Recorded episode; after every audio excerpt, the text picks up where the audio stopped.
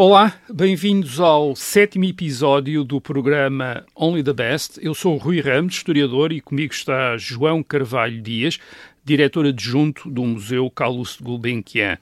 Este programa é quinzenal e resulta de uma colaboração entre o Museu Carlos de Gulbenkian e a Rádio Observador. Já sabe, o objetivo é falar da história por detrás de uma das mais importantes coleções privadas de arte de todos os tempos, a coleção do homem de negócios de origem arménia, Calouste Sarkis Gulbenkian, que é hoje a base do Museu Calouste Gulbenkian em Lisboa. Já falámos de moedas, de pinturas, de esculturas e de manuscritos. Hoje vamos falar de outra coisa, de tecidos preciosos, nomeadamente de tapeçarias e de tapetes.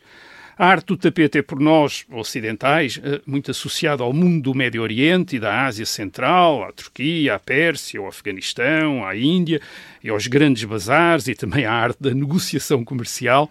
E, sobretudo, os tapetes persas do século XVI e XVII, desde cedo que impressionaram os colecionadores europeus pela riqueza dos seus materiais, pelas cores vivas e pelos desenhos muito elaborados um dos grandes especialistas na história dos tapetes, Arthur, Arthur Pope, uh, via os tapetes persas como, e vou citar, uma grande sinfonia na variedade de temas que contêm e harmonizam como se fossem melodias.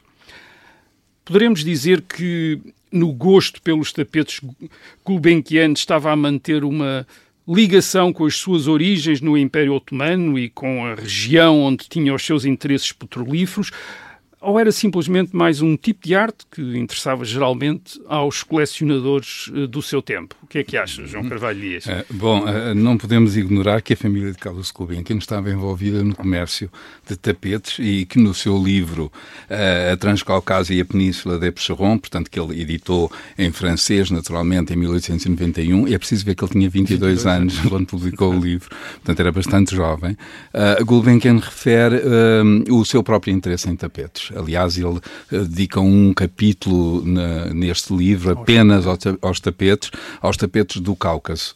E, portanto, onde trabalha a questões técnicas do nó, da tama, da teia, portanto, todas essas questões que lhe interessaram.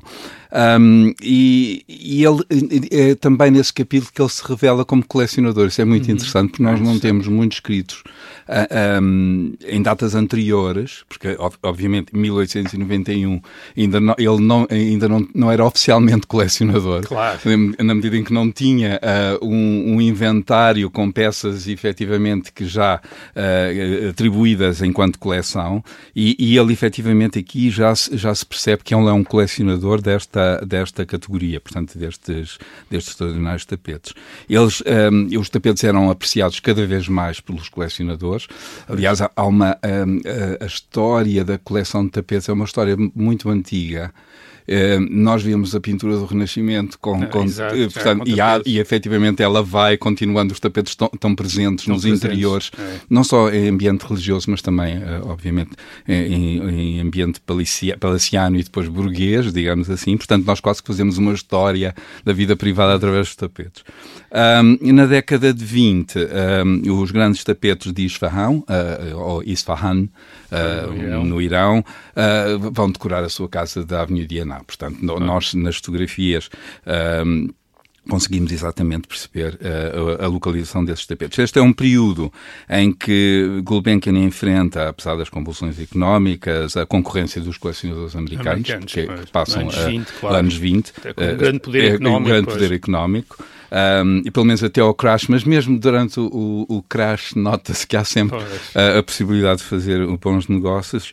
Um, e é, há, há, uma especial procura pelos tapetes florais em seda uh, de Isfahan e o mercado americano está a absorver muitos destes extraordinários textos. Um, o que faz com que os preços naturalmente duplicassem. Portanto, isso é, muito, é vertiginoso.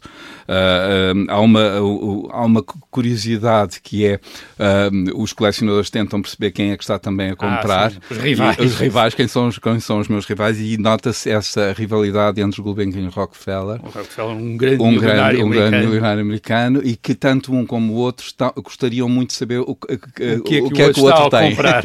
e, e, e, inclusivamente há correspondência em que se percebe que, que Rockefeller tentou várias vezes conhecer a- a- o recheio da Avenida Diana. Perceber o que é que lá o que é que havia. lá havia, exatamente. No- Nós já vimos que no caso da aquisição de outras obras de arte, eh, Gulbenkian eh, apoiou-se em estudiosos, e em curadores de museus, às vezes. Eh, e no caso dos tapetes orientais, eh, contou também com a ajuda de um professor, um grande especialista de, eh, em tapetes, eh, Arthur eh, Pope.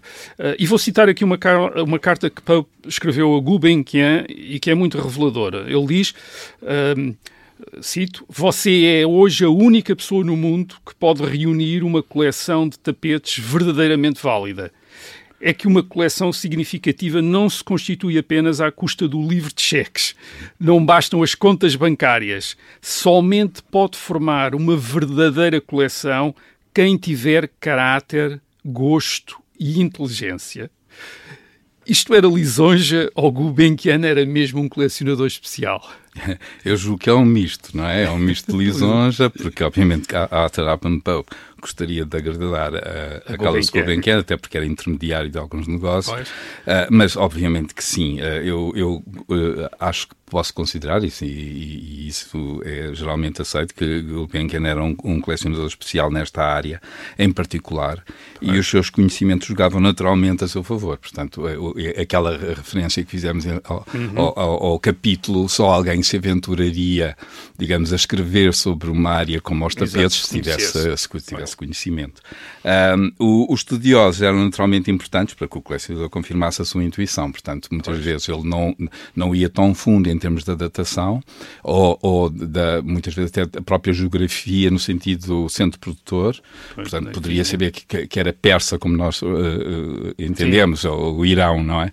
Eh, como centro de produção, mas eh, muitas vezes pontuar, portanto, poderia haver uma ou outra Uhum. necessidade de confirmação. A correspondência com Arthur Appam Pope confirma tudo isto que eu estou a dizer, portanto, basta entrar na, na correspondência que nós eh, precisamos, eh, imediatamente eh, confirmamos esta, esta troca de informação muito válida que este académico, que era um, um especialista em cultura eh, persa e, e é o autor de A Survey of Passion Art eh, e, e é um, um 30, livro é um livro seminal, quer dizer, é um livro que vai efetivamente eh, informar toda uma, Uhum. uma série de especialistas. Ahm, esta obra con- consta na biblioteca De Gulbenkian. e não na biblioteca particular, na biblioteca que ele considerava livros de arte. Portanto, está à parte com os grandes livros de festas ou qualquer. Portanto, é muito interessante também esse tipo de classificação que ele dá a esta obra. Ahm, eh, no entanto, o, o- o- temos, temos que ter em conta que eh, estamos a lidar com, com um colecionador muito cauteloso.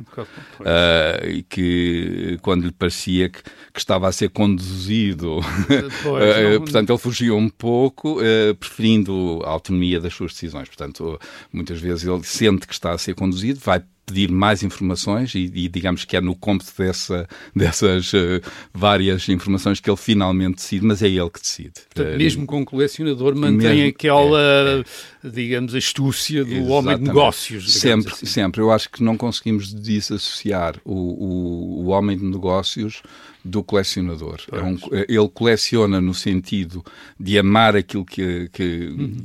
que procura, mas todo o processo é o processo de um homem de, negócios.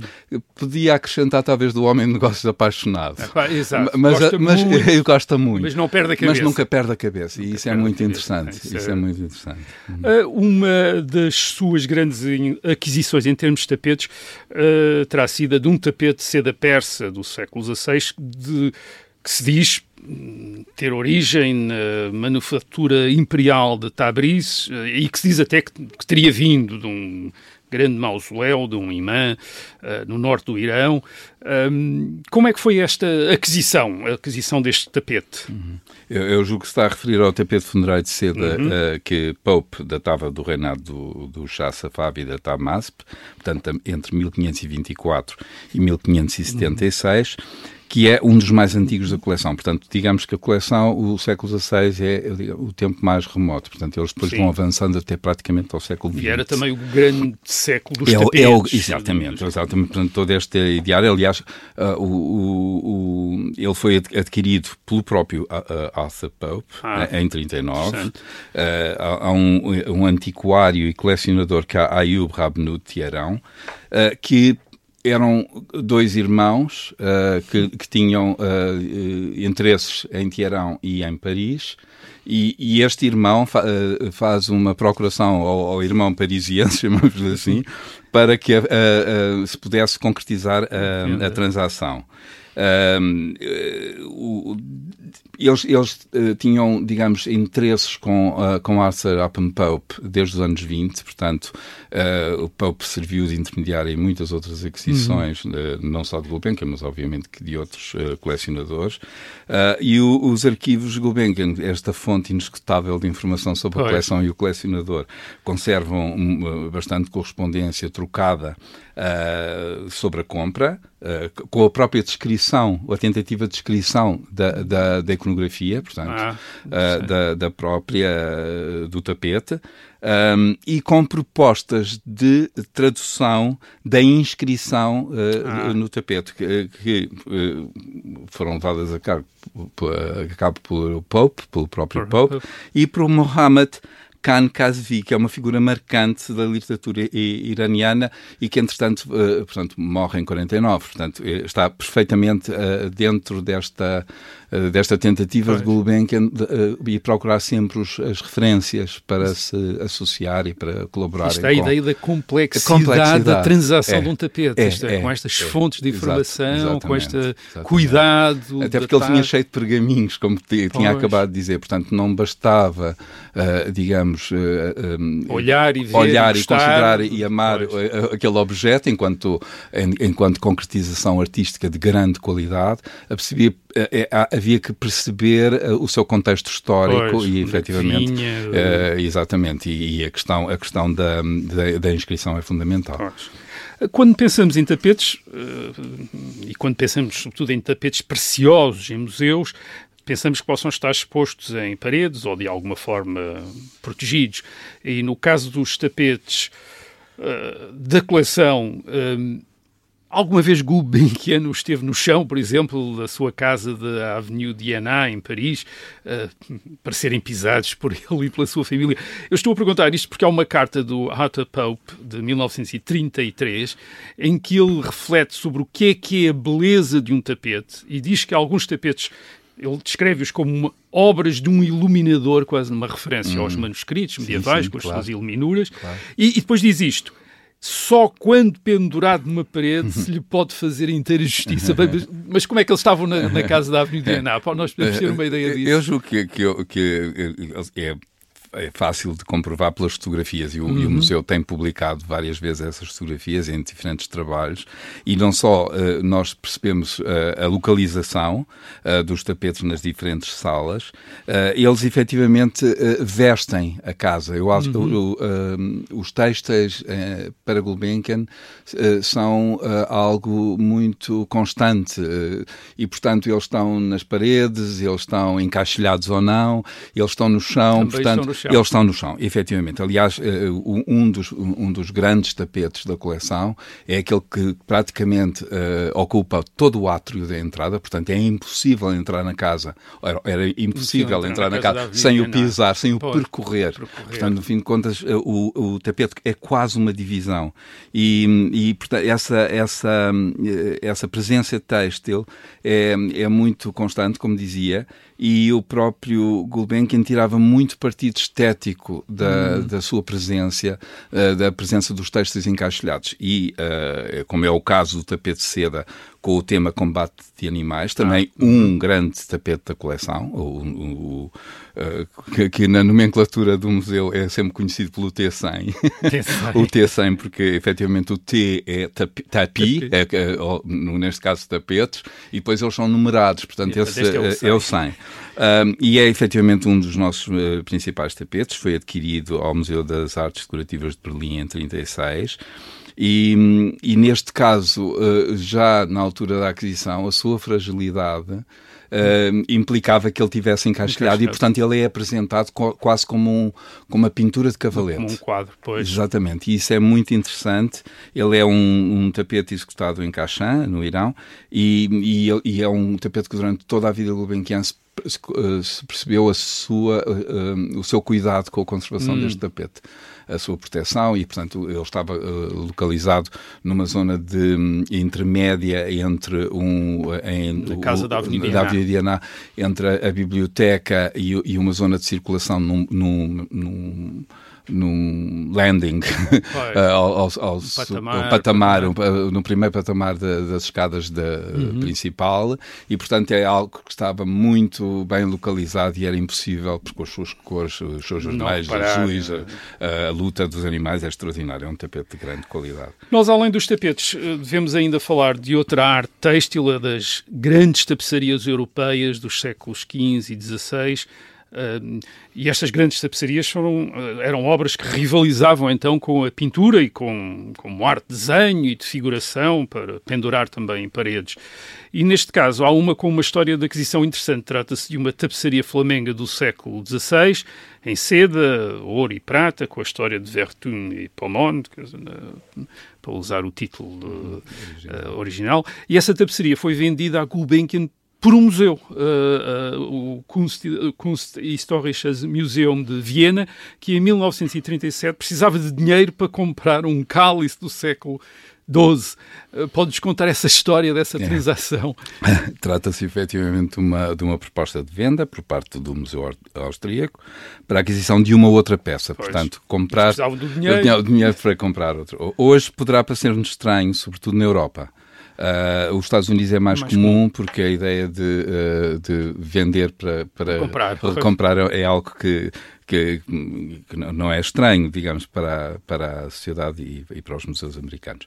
uh, todavia, a carta dirigida de Carlos Gulbenkian a Alfred Stix, que é o, o diretor dos dos uh, Kunsthistorischen Museums, portanto, uh, todos é os museus plural, no plural, no plural, em, em, eh, em 24 de novembro de 38, portanto, é uma, uma carta uh, muito concretamente em que transmite a autorização para que a, a tapeçaria Vertumni Pomona uh, fosse uh, vendida.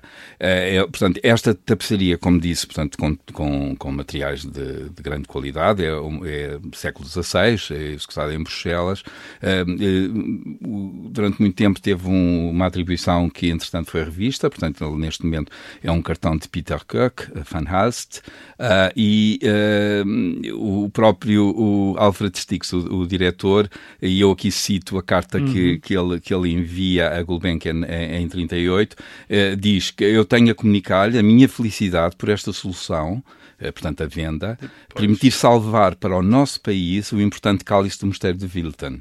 Uhum. Uh, acontece que Gulbenkian uh, concretiza, concretiza a compra da tapeçaria, portanto, hoje está no museu, e emite um cheque uh, no valor de mil, mil libras esterlinas, que era um valor bastante considerável uhum. à época, a favor do Kunsthistorisches Museum de Viena, para tornar possível a aquisição do cálice. Portanto, ele, de alguma forma, complementa o esforço nacional, o, pois, o pois. austríaco, com, um, com uma contribuição. Uma dádiva para uma ajudar, dádiva para ajudar aquela concretização. Portanto, eu não só sai satisfeito porque adquire a peça que a queria, peça, mas também, obviamente, faz um, um, tem um gesto altruísta no sentido de permitir uh, de, de, uma selva vez, quer dizer, eles conseguissem efetivamente Comprar concretizar o tal cálice, o tal é que era cálice. um mosteiro que, que, precisava de vender o cálice também. E, exato, e, portanto, pronto. toda uma sucessão de compras e vendas. O, o, o cálice está hoje em exposição no Kunsthistorisches Museum, na Kunstkammer hum. do, do próprio museu. Tinha portanto, que tinha lido que havia lá uma referência ao Gulbenkian. Uh, isto é, que é, tinha... Uh, no sentido de ser adquirido com,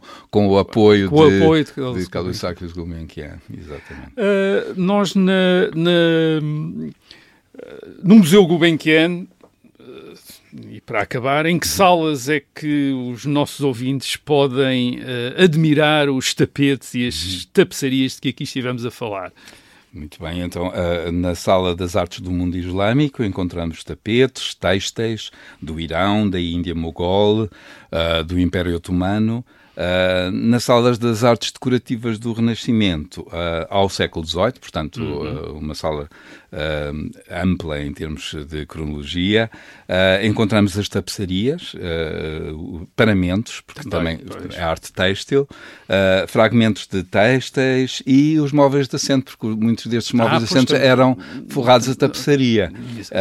e, portanto, estes são, digamos, as salas onde, onde os visitantes podem visitar. Mas convém estar sempre atento porque há, às vezes há surpresas, como, como por exemplo na sala do Extremo Oriente, na sala uh, China-Japão também há alguns textos, portanto, nomeadamente brodados, portanto, há, há, os textos estão um pouco por todo, todo lado, claro. como também em casa do colecionador.